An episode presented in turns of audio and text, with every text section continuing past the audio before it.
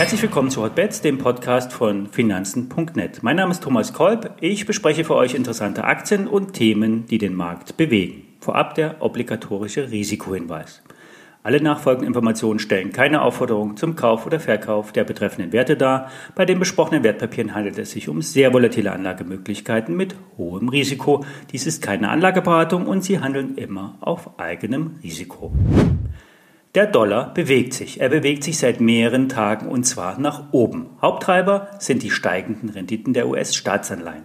Das heißt, der Markt erwartet, dass der US-Dollar in Zukunft höher verzinst wird. Inflation, sprich reale Inflation zieht auf. Das hat nichts mit dem Leitzins zu tun. Er wird, es wird erwartet, dass die amerikanische Zentralbank auch noch längere Zeit den Leitzins auf niedrigem Niveau belässt. Dafür ist die Verschuldung der USA einfach zu hoch. Ich sage nur 1,9 Billionen Konjunkturpaket. Für den deutschen Markt bedeutet das, Exportwerte steigen, weil der Euro fällt. Hier sind Werte wie VW, BASF, Daimler etc., also die Old Economy, gefragt. Technologiewerte werden seit Tagen massiv verkauft. Hier ist es gefährlich, in fallende Bewegungen hineinzukaufen. Also erstens, niemand kennt das Tief, denn jede vermeintlich billige Aktie kann sich immer noch mal halbieren. Und zweitens, das Tief wird man sowieso nicht richtig treffen, denn außer man hat etwas Glück und Glück gehört manchmal auch dazu.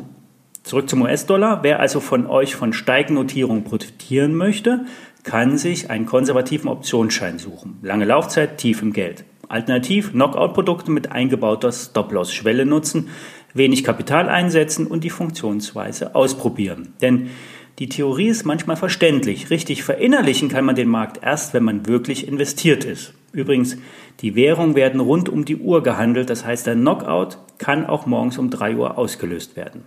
Wer lieber das Aktieninvestment sucht, sollte nach exportstarken Werten Ausschau halten, denn der US-Dollar, also wenn der US-Dollar steigt, werden die Produkte in Euro billiger. Wer sich eine deutsche Traditionsmarke näher anschauen möchte, kann sich nach der Meinung von Feingold Research die Hugo Boss ins Depot legen. Zwar haben hier Shortseller die Finger im Spiel, Rund 5% der ausstehenden Aktien befinden sich in den Händen von Leerverkäufern. Wenn dann noch die nicht meldepflichtigen Shortseller-Positionen unterhalb der Marke von 0,5% dazugenommen werden, könnte die Shortquote sogar bei 14% liegen. Geri und Kruse von Börsengeflüster bereitet die Zahlen des Bundesanzeigers auf und errechnet so den wahren Wert äh, der Shortseller, also den wahren Shortswert. Ähm, interessant könnte die Aktie trotzdem sein. Hugo Boss ist mehr als Businessanzüge. Die Freizeitkollektionen sind beliebt. Wenn also die Läden wieder öffnen und die alte Ware in den Geschäften verscherbelt wurde, wird blitzartig die aktuelle Ware gefragt sein. Viele Menschen wollen einfach die neuesten Kollektionen, vor allen Dingen im höherpreisigen äh, Segment. Hugo Boss ist zudem beim Absatz über das Internet professionell aufgestellt. Das Vorjahr kann man, wie bei allen Corona-Verlierern, abschreiben. Es wird zu einem deftigen Fehlbetrag kommen. Wichtiger ist der Ausblick. Am 11. März sollen die Zahlen veröffentlicht werden. Die Aktie war im Hoch bei 80 äh, Euro 2018. Im Tief lag der Modekonzern bei 20 Euro. Zurzeit ist die Aktie für rund 33 Euro zu haben. Der Börsenwert beträgt 2,26 Milliarden Euro. Gerion Kruse von Börsengeflüster hält das für ein gestandenes deutsches Unternehmen für deutlich niedrig bewertet. Für Anleger mit Weitblick sollte die Boss-Aktie daher ein lohnendes Investment sein.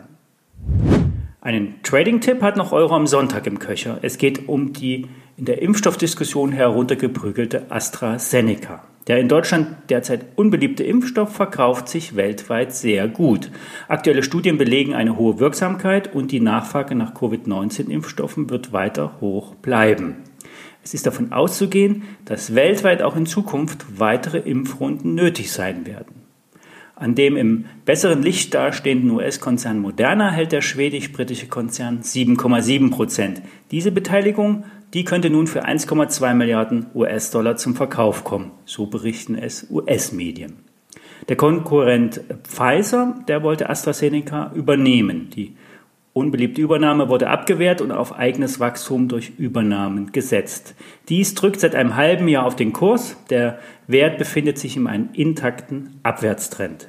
Wer auf die Hoffnung setzt, dass sich die Impfstoffabsätze nun deutlich bei den Erlösen bemerkbar machen, kann hier ein Investment wagen. Wer auf einen kurzfristigen Move setzt, kann mit einem Hebelprodukt auf einen möglichen Ausbruch spekulieren. Die passenden Optionsscheine, Knockouts oder Faktorzertifikate sind ganz leicht auf finanzen.net in der Rubrik Hebelprodukte zu finden. Alle ISINs zu den besprochenen Aktien stehen wie immer in den Show Notes und wir hören uns morgen, wenn ihr mögt.